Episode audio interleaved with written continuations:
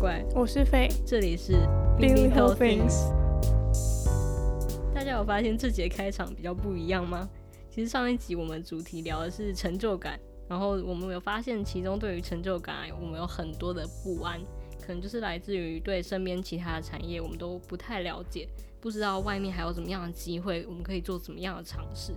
所以呢，我们就想要针对这个不安去想办法来解决，我们就开了这个新系列来跟大家分享。上一集我们有聊到，我们就是有在玩游戏嘛，但我们就发现，哎、欸，我们真的是只会玩游戏，但是觉得好像这背后应该有些可以来聊的东西吧？对，我们现在不废了，对不对？嗯，我们不废了。对，我上一次就有看那个游戏实况组，然后他们的影片。我才发现，就是游戏，你有超多部分你可以去探究，然后可以去讨论的，就是像故事的剧情啊、角色啊、画风啊、动画等等，就是有一个非常深的领域，我们还没有探索。所以这一次我们的 podcast 邀请了第一个来宾，耶！Yeah, 掌声鼓励一下，自带音效，居然有人愿意来参加我们这个超级小的节目，我觉得很意外。我们邀请到的这一位是同时身兼角色设计师、动画师，甚至是制作人。这根本就是开外挂吧？外挂开到 没错，开外挂的 Jeremy。Hello，大家好，我是 Jeremy。那我目前在游戏公司里面担任角色设计师，然后平常自己也有在自己做一些游戏。阿嬷就会问说：“啊，角色设计是什么东西啊？”啊，听不你要冲啥啦？角色设计其实就是在画昂啊的。就是画扛棒什么的，我觉得现在应该没有像以前，就是大家那么不了解角色设计师在做什么。但是可能，呃，很对啊，可能长辈就会觉得说，哦，就是搞不清楚在是什么。但是如果是长辈问我，就是在哦，角色设计在做什么，或者是说我现在在正在做什么，我都会就是直接打开电视。然后就是播一个卡通，然后就说哦，我在做这种，哦、然后就会说哇好厉害啊，然后就没了。哦，蛮聪明的。跟长辈解 释，大致上就是像这样子的流程。哦。解释给朋友听，我应该会说，大家很喜欢打，例如说传说对决，LOL 里面的那些角色长什么样子，然后他的服装怎么样，然后配色怎么样，就是是我们的工作这样。哦，哎，所以跟亲戚在解释的时候，反而会讲的比较没那么细。要让长辈能理解的，就是开电视看卡通其实是最快的，他们就大概就知道是什么，就是类别就是大大概是那样。那你一开始怎么会对动画产生兴趣？我觉得大家应该说，应该说大家小时候都很喜欢看动画，然后看一些就是卡通之类的。但你怎么会想要选择它当你的职业？嗯，其实先从画画这件事情开始哦。其实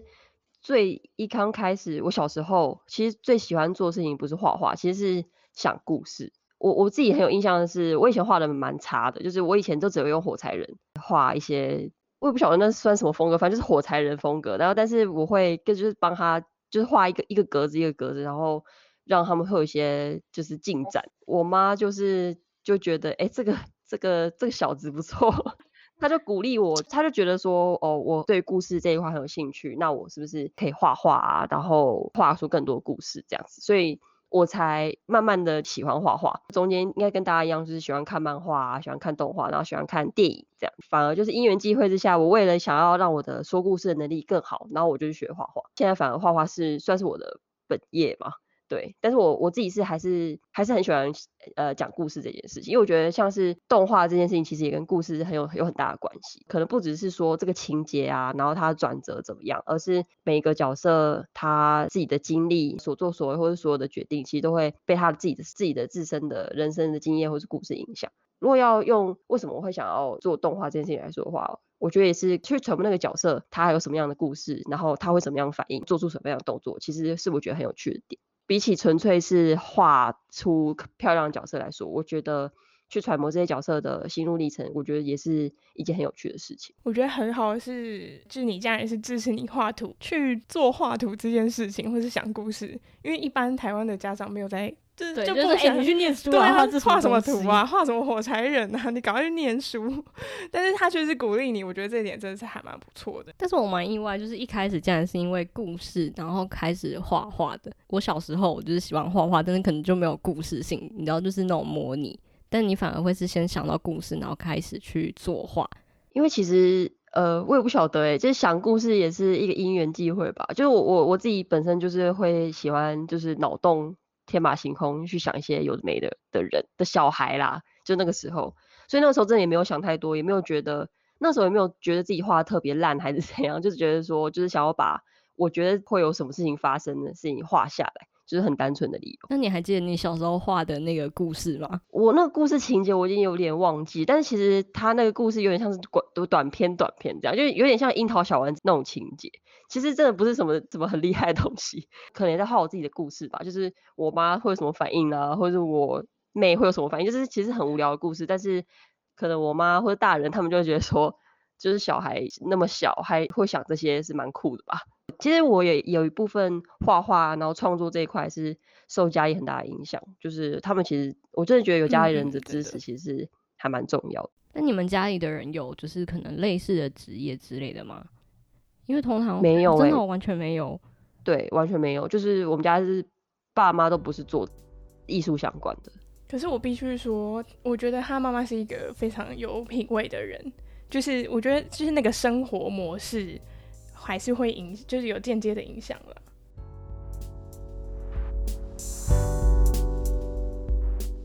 之前是有看过，就是迪士尼他们好像有自己的一些影片，然后他也是在解释解释说，就是角色设计师。然后我那时候在看的时候，我就觉得天呐，就是你角色设定，你在制定的时候，你有超多细节，然后是我平常可能看动画根本就不会想那么多的。角色的设计还有很多面向，基本上都会是一般呃观众或是玩家，他们不会就是觉得特别突兀的，他们就可以很自然，例如说操作这个角色，或者是跟着角色去经历这个故事，这也是角色设计师必须做的，就是我们必须让它特别，但是却又不突兀。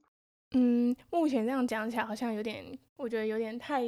空，对，太抽象。就是你可以大概简述说你们主要工作内容到底是做些什么事情吗？是就反正就是一直画图就好了吗？还是你们还有其他的工作需要做？或是角色设计师这个工作是一直画没有错，工作流程有点像是我们，例如说我们拿到一个文本，然后它里面的故事是怎么样，然后这个角色它可能会有一些字面上面的描述。然后我们可能就针对这些描述，然后跟他故事，他呃导演或者是制作人他们想要的样子，然后我们去收集资料，可能上网找一些，可能在 Pinterest 上面之类的找一些 reference，取得一些参考之后，就是再把它组合成作品里面需要的角色这样子。基本上角色设计也是牵扯到很多产业，都会需要有这个角色，可能电视啊，然后影视啊，或者是电影，然后再到游戏，然后互动装互动装置，其实什么。类型只要有故事产出的，它其实都会有角色的需求。那我们就是负责出那些概念。好，那我重重新理解一下，就一个外行人，然后来看这件事情，就是你一开始应该会先呃有人提供一个故事的脚本，然后你再针对那个脚本里面可能提到的角色，然后他的故事呃他的个性，然后再去设计这个角色他的。样貌吗？呃，对，还会有包含哪些部分？因为其实要彰显一个角色的个性，是不是其实有蛮多细节都要注意的？角色的设计，它并不是只是说画出一个人，或者画出一个带动玩家的一个角色，而、嗯、而是它可能是会配合不同的世界观，然后不同的故事，它会有不同。例如说，他是男是女啊，或者是说。他是高是瘦是胖是对，他是没有办法一下子讲出一个系统说，就是我我要怎么去建构这个角色。嗯，你说角色可能还会看他的世界观，然后里面有很多因素会让你去决定说这个角色的高矮胖瘦啊，然后性别等等，就有像世界上很多种不同的人嘛，所以就是他的生活背景啊，然后或者是说他周遭会有什么样的东西，然后他的生生命历程是什么，其实都会影响这个角色的造型。那他的所有的外观，所以其实呃拿到呃我们的文本，我们那个时候那一刻才可以开始构思角色是需要怎么做。想要更了解说，你说会有文本这个东西，你们还会跟哪些类型的人配合？因为不可能只有你们一个人嘛，就一定会有其他什么企划之类的。因为你其实不只做角色嘛，你同时也是做动画的人，会需要跟哪些不同职位的人合作？如果是以游戏来说的话，其实基本上我们的最密切讨论的职位是应该是企划，就是刚刚就是像刚刚说的是提供文本的那些人。如果是以二 D 角色来说的话，呃，我们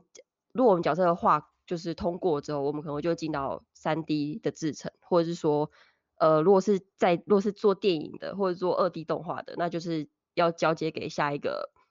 执行下一个程序的人，例如说动画动画师，然后他去呃跟你讨论说，我们这个角色设计在动如果做成动作，它就是会不会有什么问题，然后从这边中间再持续调整这样。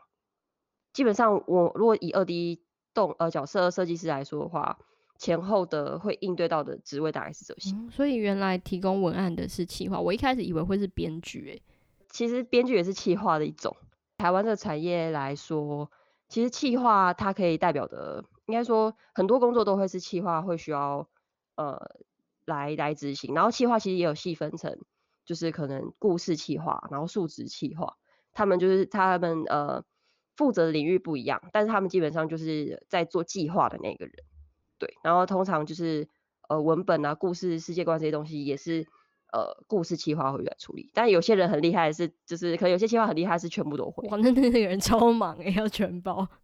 对啊，其实每个行业都是会有这种，就是通才的，就是会有这种会需要通才的。但我一开始以为企划是比较像行销企划那种，但是目前听起来的话，它会分成很多，就是有故事啊，所以从前期就会开始参与。因为我以为可能行呃就是企划，它可能直到后期，等到游戏完成之后，他才会去想说你要怎么样去行销这个东西。但目前听起来好像不是这样子，所以就有点颠覆我原本想象。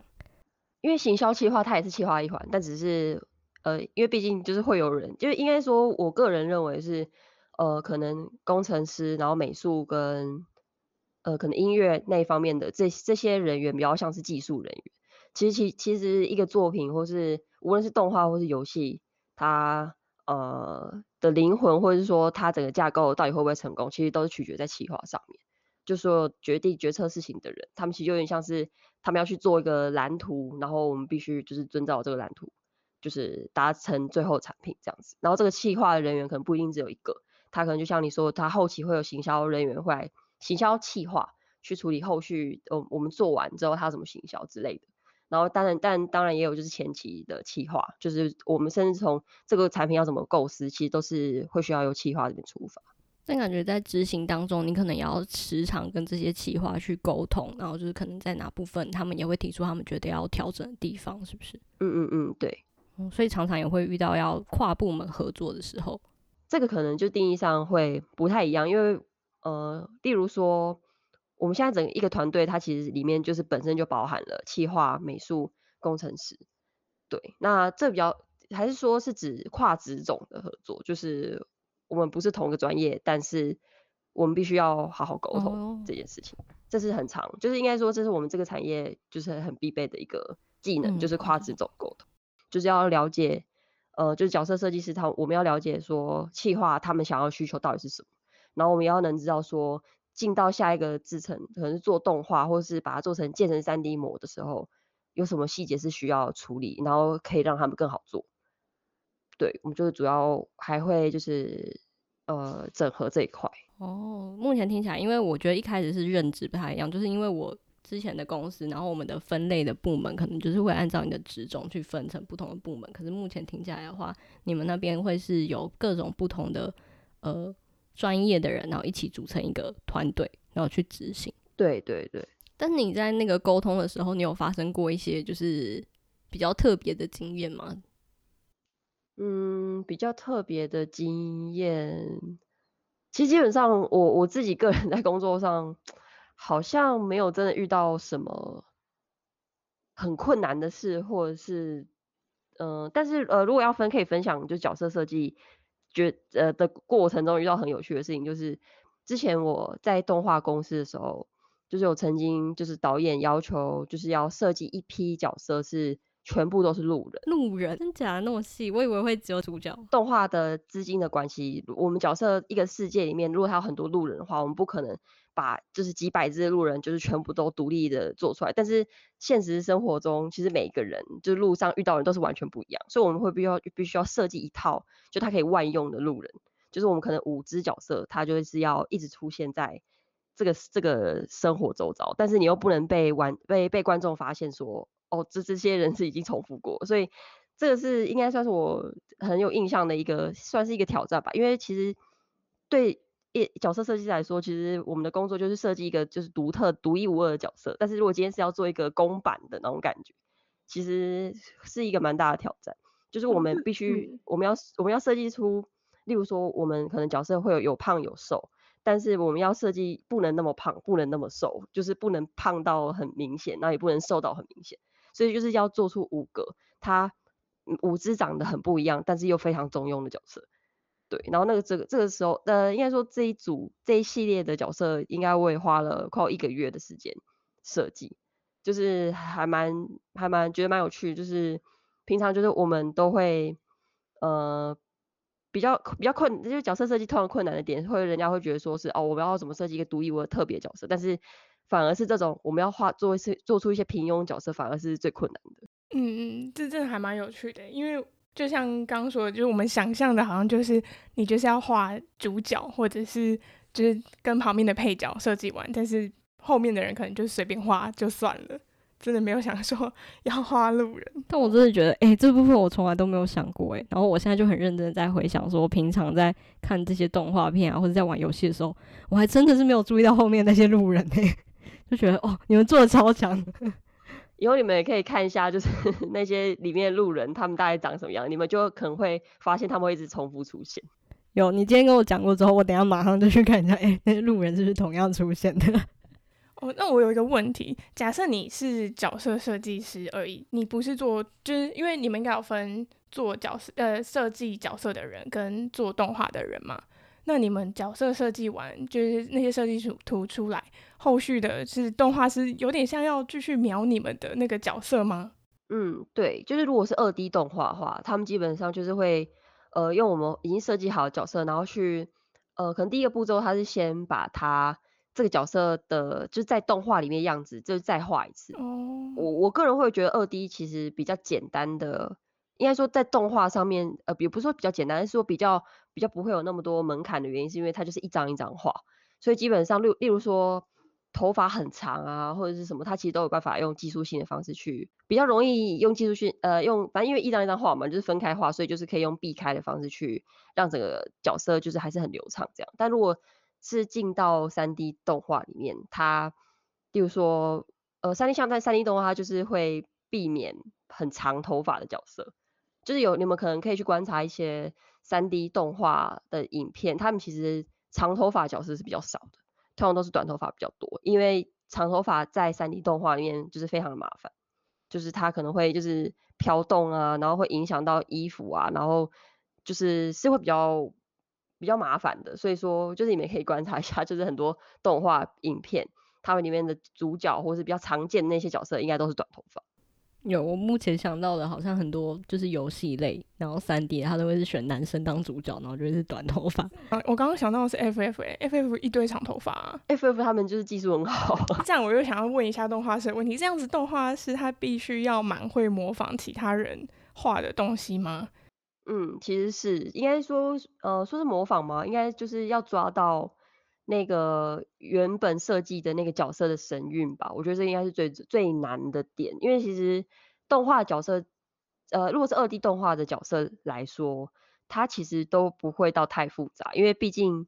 它进到动画里面要让它表演什么的，还是会省一点就是动画师的功，所以就基本上也不会复杂到太夸张。就如呃，我说的是可能是主角的话。对，但是其实最难的就是，呃，简单角色或是他可能单纯五官的部分，其实是最难掌握的。就是他其实神韵这一块，可能在我们可能二 D 角色设计师我们在画的时候，可能只要画一张就好，然后他角色神韵可能导演或者是呃老板就很喜欢，但是要进到其他的制成里面，就很容易。崩坏，嗯，就是这个原因。这个东西也是蛮困难，就是抓到角色的神韵。他因为两个眼睛一个鼻子，大家都长这样，你要怎么样，真的很巧妙抓到那个神韵，真的是要看功。嗯，所以动画师的挑战其实是在这边呢。角色设计师丢给你这个角色，但是你要怎么去揣摩他其他不同的。神韵跟不同角度时候，他的表情应该是怎么样？因为我对角色设计师跟动画师他们中间的差别，我会觉得比较模糊一点。就是可能像是你说角色设计师，他可能会用呃不同的图，然后去可能画出这个人的角色的表情之类的。在动作方面的话，是不是其实每一个角色他的动作也会有一点点差别？那这部分也是角色设计师会先提供大概的样子，然后让动画师再去做后续吗？嗯嗯嗯，这边的确是这样。角色设计师他们在出角色设计图的时候，他其实真的就是，比如说把他喜怒哀乐在做比较精细，他就会把一些攻击的动作，可能甚至跳跃动作什么的，呃，因为像画一个概念，动画设计，呃，应该说就是二 D 动画那个阶段，他们就是会在参考这个他们这些动作，然后去发展它动态起来大概是要长这样。但是基本上还是会配合剧本一刚开始那些文字设定，就比如说他什么个性啊，然后例如说他有没有活力啊，这些其实都影响他的动作。其实你们可以去想看看，就是有些动画，你们就是可以看出现在现成的动画会有一些很有趣的。东西，例如说鬼灭那一类的，好，就是例如说还有很多很重的打斗戏的那种动画，一个砍人的动动作，它可能就差很多，就两个角色砍起来的感觉就不一样。一般观众他们就会觉得说，哦，它就是一个很自然的砍的动作。但是假假如说这些动画师没有去把他的情绪加进去，或是没有去把动作情绪加进去的话，其实就会变得很突兀。就例如说，可能一个很阳刚的的角色，然后他做一个砍的动作，但是他砍起来非常的就是没有力。呃，观众他就会特别的出戏，就会跳出去。所以说，这个很就是大家可以很沉浸的在动画里面，其实都是动画师他们花很多心力去把每一个动作都揣摩到位，这样。所以他其实也也的确是一个很血汗的工作。所以动画师在画之前，他要自己先砍看看吗？就是模仿那些模仿这样动作。通常会，通常会砍看看。我最近是非常喜欢看，就是有一部动画叫《猎人》。然后听你这样讲，我就很仔细的在想里面的一些主要角色，像是小杰啊、奇犽啊，然后呃什么雷欧利、西索这些，然后他他们走路方式真的是蛮不一样的。就是你一看他们走路方式，你就可以知道哦，这个人的个性大概大概是怎么样。所以这些都是动画师他们就是用心良苦。动画师需要的一些技能，可能是你要，我觉得你要蛮会表演，或是你要很会观察每一个人的形态，或者是每一个。人的特点在哪里？对，我蛮好奇，就是这个灵感到底是从哪里来？就是你可能要看一下你身边那个就是很忧郁的人啊，或者很阳光的人，他平常是怎么表现之类的嘛？就是你要怎么样去定义，就是这个人的动作应该是怎样？其实除了呃除了观察以外，平常收集很多，应该说通通的动画师他们都有个习惯，就是会去，假如说你呃我们可能滑 Facebook 或是在。上网的时候，如果看到一些好的动作 reference，其实就会记在脑中或是存下来。其实就是其实其实就跟所有的做艺术或者说这做设计创作人一样，就是随时把就是随时存 reference 这样子。就做设可能做平面设计也是这样，然后角色设计啊或是其他的都是我们都随时就是动画师也是会随时去收集这些 reference。讲到这个，因为还有其他朋友也是在做类似的的职业嘛，然后有一次他就要推荐我一个漫画。然后他推荐我漫画，不是说这个剧情很好，他说他觉得这一部漫画肢体画的超漂亮。你好说这是一般人推荐漫画方式吗？职业病，对，职业病。好，抱歉，请继续。其实其实是这样没有错，就是会一些每个职业看作品的角度都不太一样，我觉得这也是蛮有趣的。台湾是受日本动漫很大的影响嘛，所以有很多人对角色的角色设计的感觉是啊，反正就很多大奶妹，我觉得那是一个风格啦，反正就是偏喜欢比较肉欲的人。所以其实我当初在列问题，有蛮多人给我的回馈是说啊，是不是角做角色的都是在画那些大奶妹就可以赚很多钱之类的？这样聊下来才发现，其实这个只是其中的一个。我觉得应该会是可能要说就是有不同的风格，然后。就是 Jeremy 在做的可能会是比较以故事性然后去发展的，所以他就比较不会呃朝那方面大奶味。嗯，你会有更深的一层认识，就是角色其实他还是有其他自己的个性。而且我觉得这样子其实就是他刚刚有讲到一个蛮重要的点，我觉得就是你要让玩家可以觉得一切都是很自然，然后你可以融入在那个情境里面，你不会跳脱出来，因为很容易你玩一玩然后出戏，这样子就是。也不能说不正确，但是就觉得你应该功力还不够，这样子得罪很多人。没有啊，就是，但是你要做到可以让人家沉浸在里面的时候，你就真的是要完全去把那个故事都融入在里面，就觉得哦，还有这样的背景，然后他有这样的动作是很自然的。然后大奶妹的部分的话，可能就是纯粹视觉上吸引大家这样。对对对对。其实大奶妹的确是会赚比较多钱，没有错。想要走这个行业的注意一下。大奶其实也算是一个，就是本能的需要吧，所以我是觉得它其实有它的脉络在。我们也是有些案子会需要画到大奶，所以是 OK 的。这样等于说你们平常设计的角色，他们可能会非常非常的不一样，可以这样讲吗？每一个角色的特性或是你的画风，可能就会就是突然非常就是天差地远这样子。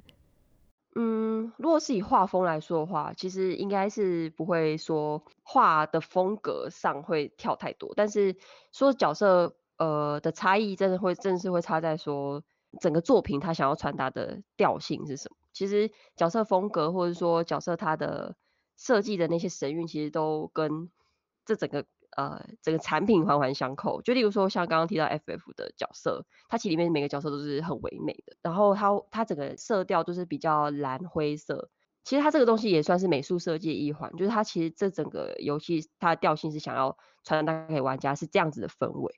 讲到画风，就是会不会因为同一个设计师都有自己的风格，但是会不会久就是会被定调说你就是画这类型的人，找不到变化，或是你突然没有办法突破？但是可能还你还是会遇到不同专案需要不同的风格的时候，你应该要怎么去处理？嗯，就是其实这个问题，如果是角色设计做很久，定一定会遇到。就是因为我就觉得改变这件事情本来就是一件很困难的事情，更何况说你要因应不同的风格去适应不同的，就是完全是几乎是整个重新打掉你之前的习惯，转换风格这件事情本身就是困难的。但是转换风格的过程中，其实也是对角色设计师的磨练之一，因为其实就像。刚刚说的，就是其实我们会找很多 reference 嘛，就是生活中周遭各种不同 reference。我们在转换风格过程中，其实也是就是截取不同 reference，再重新组合，也算是一种好的方向，是让你强制训练跳脱原本思维。因为我是觉得角色风格如果是定调下来的话，就是完全可能长时间画某一个风格，你的思维或者说你的创意本身是会潜移默化被局限。困难是因为困难，但是我是觉得这是对一个角色设计师来说是比较健康的。只有在转换风格这件事，因为时代趋势会一直在变。其实大家可以观察这几年来角色设计，先不用说到角色设计，可能就是游戏的类型，或者是说呃动画的风格，其实一直在转变。角色设计师如果不跟着时代一起推进的话，其实很容易就就是会掉出去，因为会慢慢的不懂玩家或者是观众想要的是什么，他们在意的是什么。其实这是。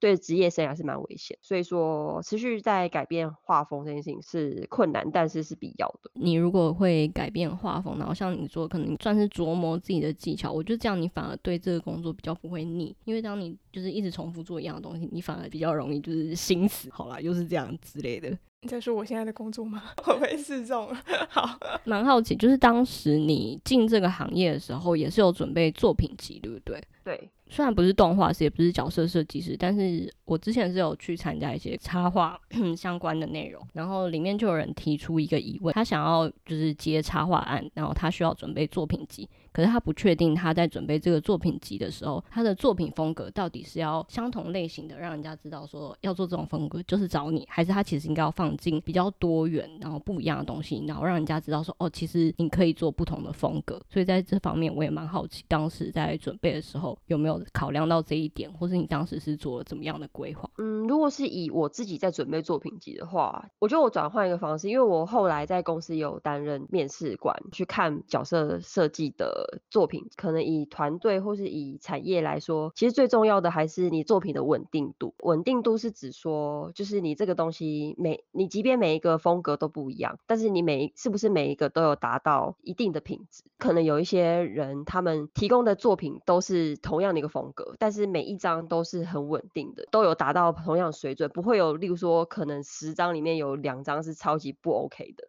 这种情况也会有人就是提供很多不同种风格，但是可能 A 风格画的超好，那 B 风格就是完全不行。像这种反而是我们会优先淘汰，就是即即便他 A 风格画的超级好，但 B 风格就是掉的幅度很大。我其实我们就会，因为毕竟我们风格不可能完全照着他提供的那一种方向去发展嘛，一定是会希望说他可以融合团队里面的风格，或者是产品想要想要传达风格，然后让他去做变化。那如果他的作品其实不稳定的情况下，其实是我们最疑虑最大的。所以如果是要建议说，呃，作品集要怎么准备，应该说宁就是宁缺毋滥，你可以提供少，就是量不那么多，但是都很稳定的作品，然后也不要说塞了很多你所有的作品，然后有些好，有些不好，这其实是最忌讳的事情。风风格上面，如果能是多变的，那绝对是加分，并不会说你提供很多不同的面向的风风格的作品，但是我我会觉得这不 OK，这其实是是比较不会，就是其实我们是很乐见所有就很多种风格的人才。但前提就是像刚刚讲，就是一定都是要稳定的。我觉得其实可以用在所有就是创作类型的作品集，都是用用同一套方式，对，去准备会比较好。因为主要可能你知道，老板应该还是会看那个风险程度。毕竟如果你突然跳很多，他就会觉得你做东西是不是容易这样吧？嗯，稳定度这件事真的学到了，谢谢，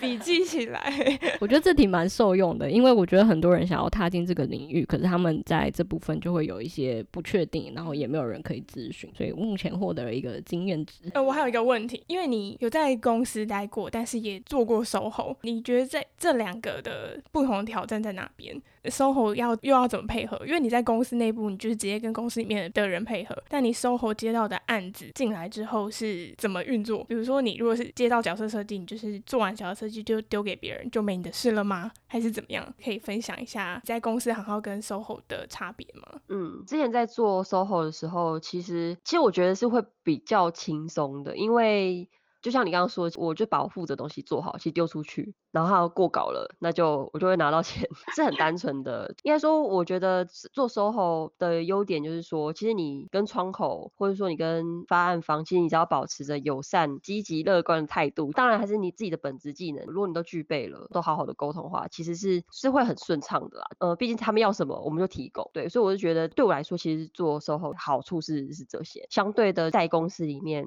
对于人，因为我们毕竟在公司里面相处，就是还是跟同事之间会需要很密切的合作，所以人际关系这变成是你工作的一部分。所以这个基本上，呃，我是觉得比较大的差异点是在这边。但是我觉得，当然就进公司的好处是，其实很多，例如说税务啊，就是有一些不是你专业的东西，其实会很多人会帮你写，帮你处理好，什么劳健保啊，然后一些生计东西也是比较不用担心，烦恼的面向可能会不太一样。我觉得他的角色比较特别，是他都做过，就是不像不像我，就是 始终从头到尾都是上班族，或是有一些人就是从头到尾都是 SOHO，他们可能比较没有两边都待过的经验，所以我才想要了解一下。对对对，觉得蛮有趣。而且 SOHO 的话，我原本以为就是会比较麻烦一点，因为你要自己去对客户或什么的，但目前听起来反而是在公司里面你要对的事情反而会比较多一点，跟人的沟通上。嗯，我我这边的想法是，像我老公他自己是就是完全全职的 SOHO，我反而是虽然我当过 SOHO，但是其实我在我的职涯里面，我在公司的时间是比较多的。其实我觉得最大的优劣的评估，其实是在于个人的个性。比如说我老公好了，他可能就会觉得说，对，一在应对人际关系，或者是说公司那些除了专业以外外务，是他没有办法控制，或者他没有办法掌握这么好的，那他就会觉得 SOHO 是。相对容易的事情，但可能对我来说，处理人这些外物，我是觉得是可以控制得了。而且我在公司，我也不用去烦恼其他的业务的话，我可能在公司也是轻松的。对，就是其实跟个人的个性有很大的关系。因为我我也遇到遇过很多人，他就是很喜欢处理，例如说合约啊，然后很喜欢就是对账啊这些，但他们就很适合守候就是各有好坏，然后真的是跟自己的个性，然后跟自己能不能接受有很大的关系。如果说要要比较的话，其实好像也很难真的去比较，但是就是会有这些优劣，我觉得大家列出来，就是大家可以自己评估一下。嗯，我会提这一点，是因为我觉得现在的趋势是大家都在鼓励说什么哦，自己